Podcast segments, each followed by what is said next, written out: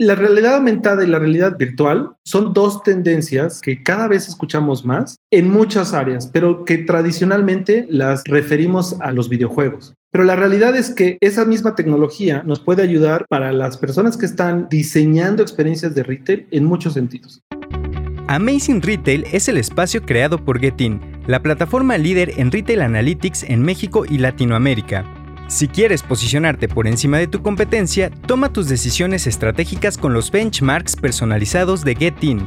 Monitoreamos más de 3.000 puntos de venta en México en diversos sectores del retail. Abre tu siguiente sucursal en las zonas que ya frecuentan tus clientes potenciales. Para más información, contáctanos. Escríbenos a contacto.getin.mx. No desperdicies las ganancias de tus tiendas y capitaliza su rendimiento.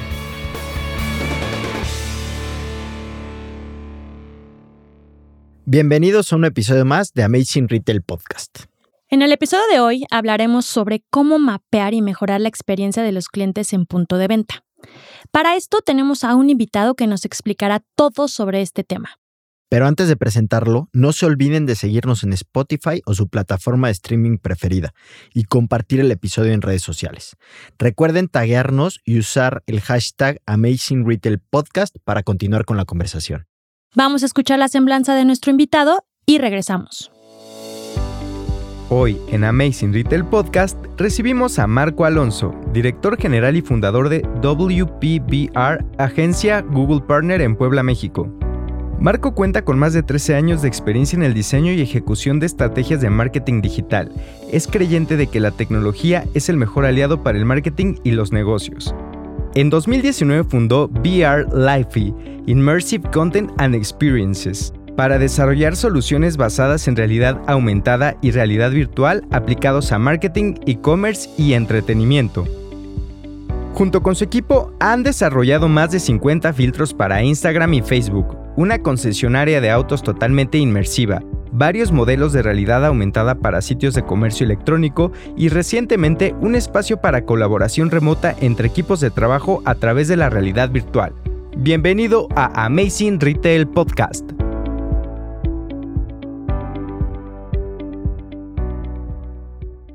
Bueno, Marco, primero que nada, bienvenido a este espacio. Nos da muchísimo gusto que nos acompañes y pues agradecerte también mucho tu tiempo.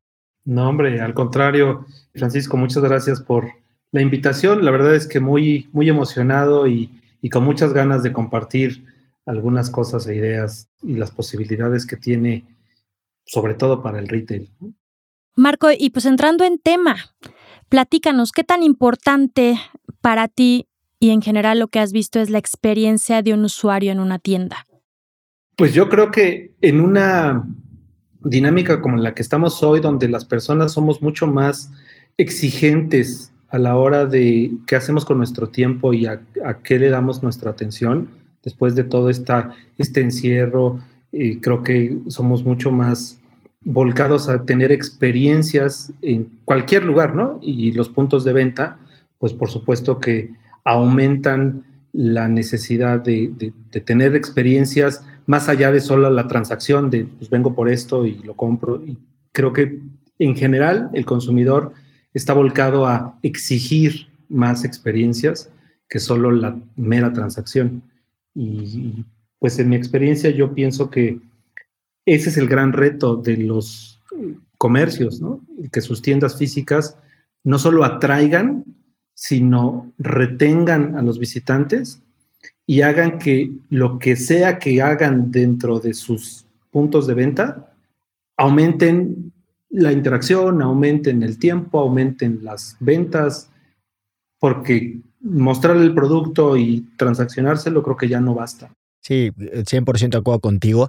Y ahondando un poquito más en este tema, creo que lo principal es identificar esa necesidad, ¿no? Primero como retailer, pues tienes que entender que ya existe esa necesidad. Y ahí te va mi siguiente pregunta. Una vez que ya identifiqué que necesito una estrategia de este tipo para mejorar la experiencia del cliente dentro de mi tienda, dinos cómo empezar. O sea, porque está muy bien saberlo, ¿no? La teoría está padre y todo, pero ¿cómo empiezo? ¿Por dónde empiezo? Como dices, lo básico es entender la necesidad de mis y el comportamiento de mis clientes, de mis visitantes. Y creo que en nuestro caso lo que nosotros hemos encontrado es que las personas que interactúan con la tecnología inmersiva, entendiendo esta como experiencias con realidad aumentada o con realidad virtual en un punto de venta, aumentan la cantidad de atención, ya no digamos tiempo, sino de atención que le prestan a los productos o los servicios mientras están a través de una pantalla de un celular, si es tecnología de realidad aumentada, o en un dispositivo de realidad virtual. ¿Cómo empezar? Pues definitivamente entendiendo a nuestro consumidor. ¿Y cuáles podrían ser esas experiencias? Preguntándonos cuáles son estas experiencias que aumentarían la, el tiempo y nos entregarían su atención.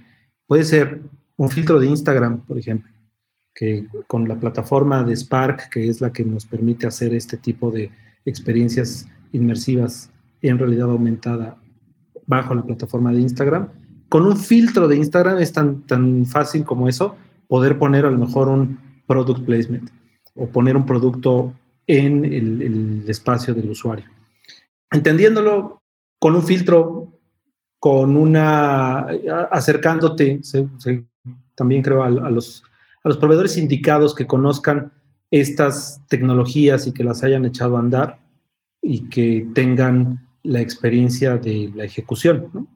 Entonces, entender, y creo que la manera más sencilla es esa, investigar también un poco acerca de cuáles son las, los básicos. Y me gustaría a lo mejor empezar a, compartirles un poco de, pues, de qué hablamos cuando hablamos de las tecnologías inmersivas y de realidad virtual y aumentada. ¿Están de acuerdo? Sí, por favor, Marco, platícanos, hay que entrar en ese punto. La realidad aumentada y la realidad virtual son dos tendencias que cada vez escuchamos más en muchas áreas, pero que tradicionalmente las referimos a los videojuegos, desde una consola hasta un Pokémon Go. Pero la realidad es que esa misma tecnología nos puede ayudar para las personas que están diseñando experiencias de retail en muchos sentidos. Desde mejorar la experiencia, como ya decíamos, de las personas con los productos y con las marcas, hasta probárselos virtualmente en un espejo virtual o con la cámara de su teléfono, ver si le queda o no el color, si los aretes son demasiado grandes o son del tamaño adecuado, de si un color de un maquillaje le, favorece o no, de un color de pelo, si le, si le favorece o no. Entonces, creo que el, punto de la tecnología de realidad aumentada es permitirle al usuario mejorar lo que está viendo y el espacio en el que está a través de la pantalla del celular. Por otro lado, la, o de una eh, tableta o lo Por otro lado, la tecnología de realidad virtual está total inmersión porque me pongo unos dispositivos, unas gafas que cubren todo mi, campo de visión y que reaccionan a los movimientos que yo hago y se complementa con, eh, no sé, eh, impulsos auditivos, por ejemplo, me permiten extraer al usuario de donde está y llevarlo a un escenario totalmente virtual. Estas dos tecnologías, tanto de realidad virtual como de realidad aumentada, a las, las marcas y a las compañías y a las empresas en sus puntos de venta les puede ayudar de miles de formas. Pero me gustaría resumirlas en tres. Ayudan a la pre-experiencia. Es decir, antes de estar en el retail, de ir a comprar mi maquillaje o de ir a comprar mi sombrero o mi gorra o lo que sea que voy a comprar, o, el electrodoméstico, en mi casa, con mi teléfono, puedo posicionar una cafetera sobre mi mesada o sobre la barra de mi cocina y ver si es el modelo que me gusta o si cabe o si combina. O si ese maquillaje, como decía, me favorece o no. O si los lentes que me quiero comprar se ven bien de acuerdo a la forma de mi cara. La tecnología de realidad aumentada con las funciones de eh, cómputo visual, es decir, identifica patrones, en un caso la cara, en otro caso el piso, pues posiciona el producto sobre eso. Entonces, antes de ir a la tienda, yo ya puedo probarme las cosas y puedo tenerme una idea muy clara de cómo se van a ver. Ok. Por otro lado, tenemos las experiencias post compra. Es decir, después de que compré el producto, imagínate que la etiqueta del producto que compraste o el instructivo está enriquecido con gráficos, con audiovisual y me permite a lo mejor tener un instructivo de uso a través de mi aparato, de, de, la pantalla de mi teléfono.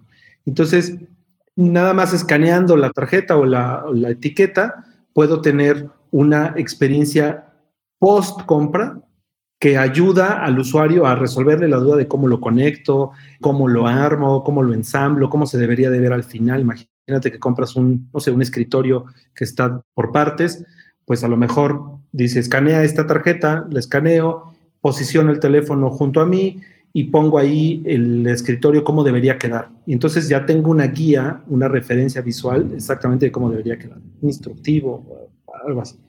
Y por supuesto, la experiencia en la tienda la experiencia durante la compra podríamos aumentarla con este virtual try-on, como probarme las cosas virtualmente. Podría mejorar a lo mejor si tengo un espacio reducido en el anaquel, pues escaneando mi propia, eh, mi propio empaque podría, no sé, poner una fiesta alrededor de mi producto sin necesidad de tener los activadores que, físicos que siempre, que siempre pensaría entrenamiento de mi personal de, de train, de, retail, oye, quienes acomodan las, las, em, los, productos. en el anaquel, ¿no?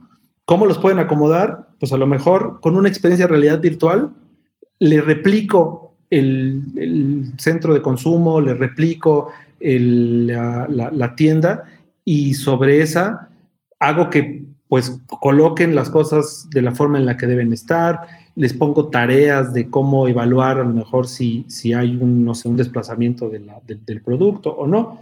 Entonces, tienes múltiples actividades que puedes beneficiarte del uso de tecnología de realidad aumentada o realidad virtual. Marco, déjame interrumpir un segundo. Creo que estás hablando de, de algo que probablemente hace unos años lo veíamos súper al futuro, que está increíble y que creo que qué bueno que lo estamos comentando porque ya ahora sí es una realidad en el momento. ¿Estás de acuerdo? O sea, todo lo que acabas de comentar ya se puede hacer. Ya se puede hacer, como dices, nosotros lo, hemos estudiado en tres fases.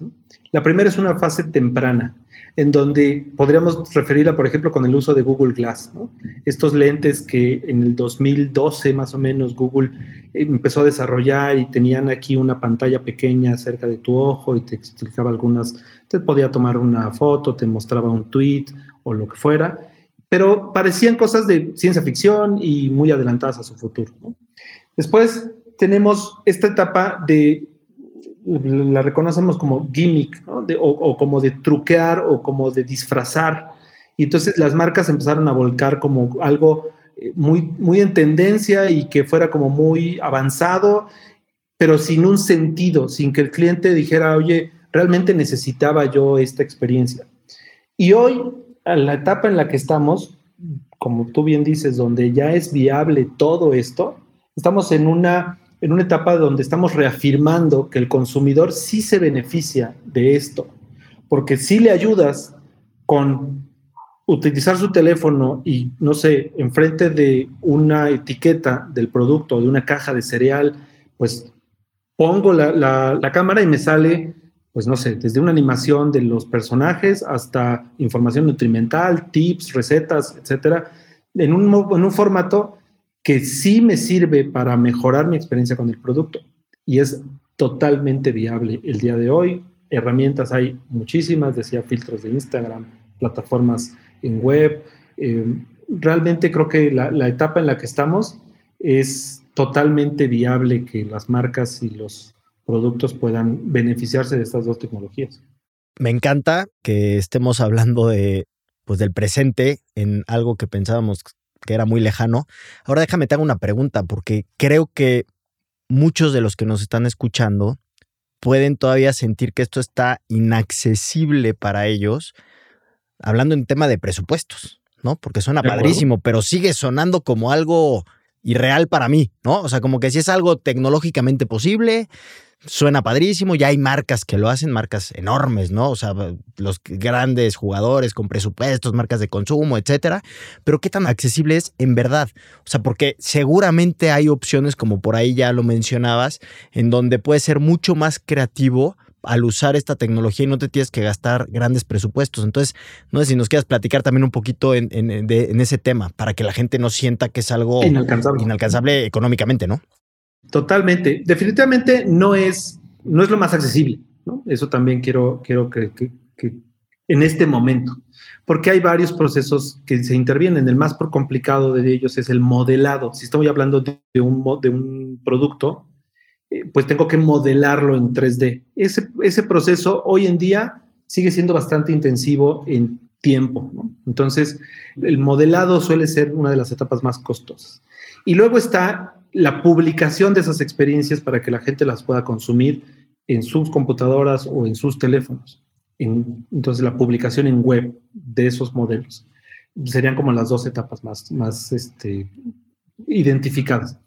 Los costos de eso hoy se han disminuido bastante. ¿Por qué? Porque tenemos desde aplicaciones, los teléfonos que tenemos en las manos y las aplicaciones que hay disponibles aquí con un iPhone eh, nuevo, perdón si, hago una mención a alguna marca, pero tienen un tipo de lente que se llama LIDAR, un sensor que se llama LIDAR. Ese LIDAR lo que permite es medir mediante una, un sistema de de luz, imaginemos un sonar, pero de luz.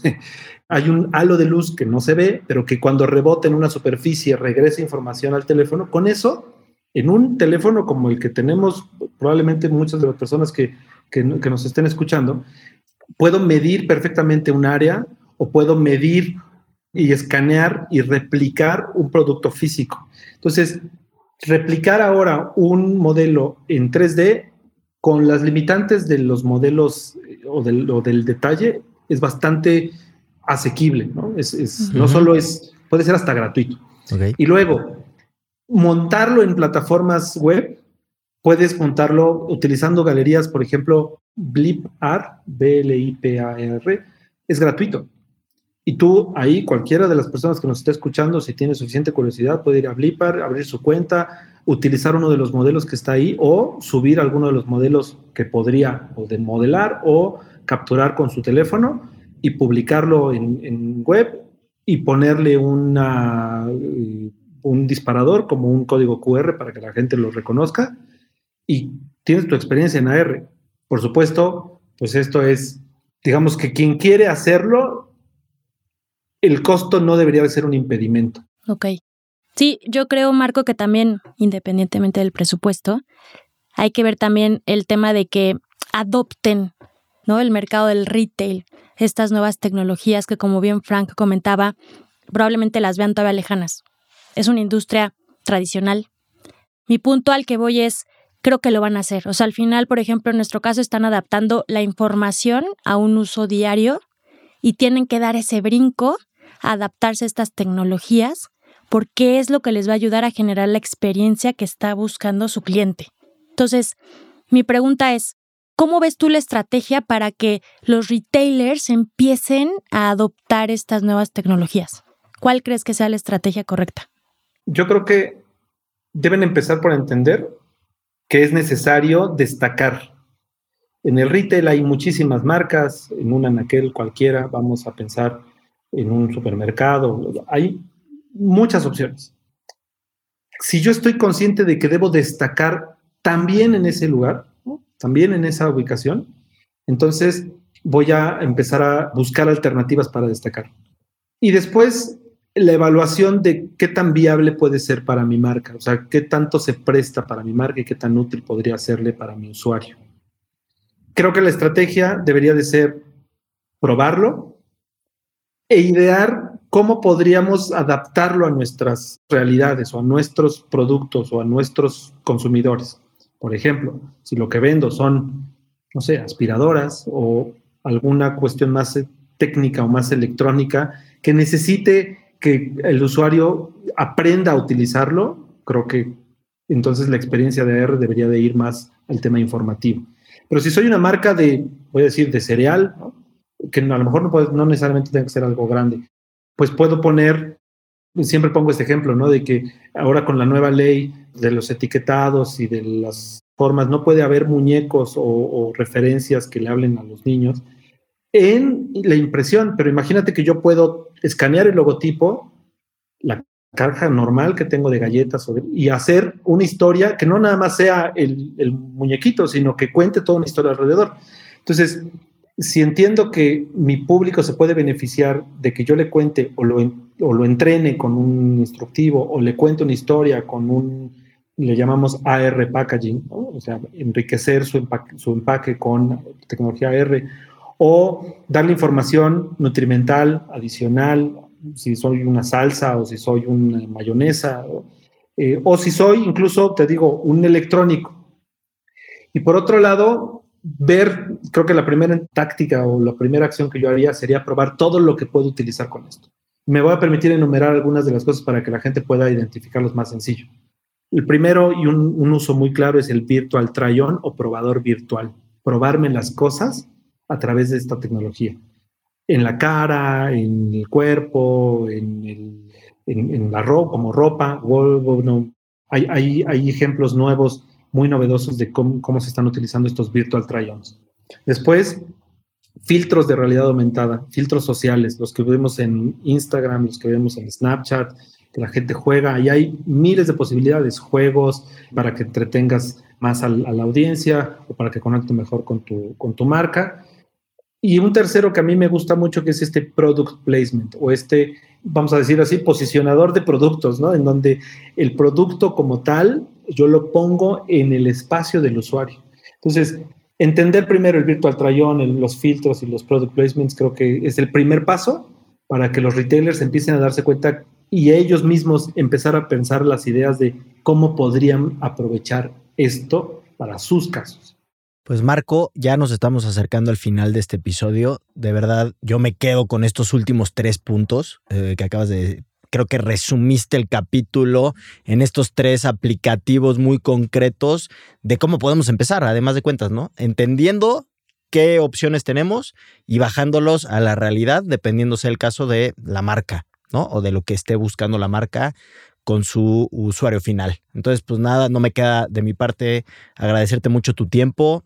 Creo que nos aterrizaste muy bien y sobre todo a la gente que nos escucha, el cómo podemos usar esta tecnología que muchas veces puede sonar muy lejana o que no es para nosotros, a temas muy puntuales. Entonces, pues sin duda, mm, agradecerte mucho.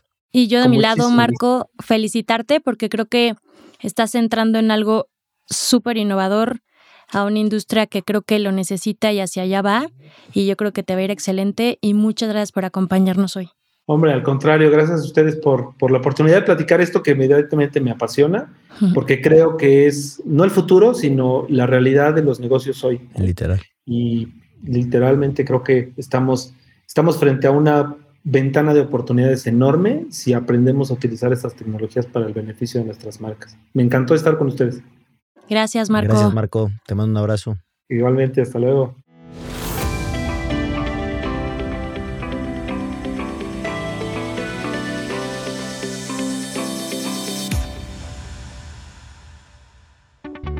Muchas gracias por escuchar el episodio de hoy. Recuerden seguirnos en nuestras redes sociales, arroba getting-mx y en nuestra página de internet, getting.mx, en donde pueden consultar también todos nuestros episodios y más artículos que los ayuden a mejorar sus tiendas. Recuerden escribirnos y mandarnos todas sus preguntas con el hashtag Amazing Retail Podcast en cualquiera de nuestras redes. Los esperamos el siguiente martes en punto de las 6 con un nuevo episodio de Amazing Retail Podcast.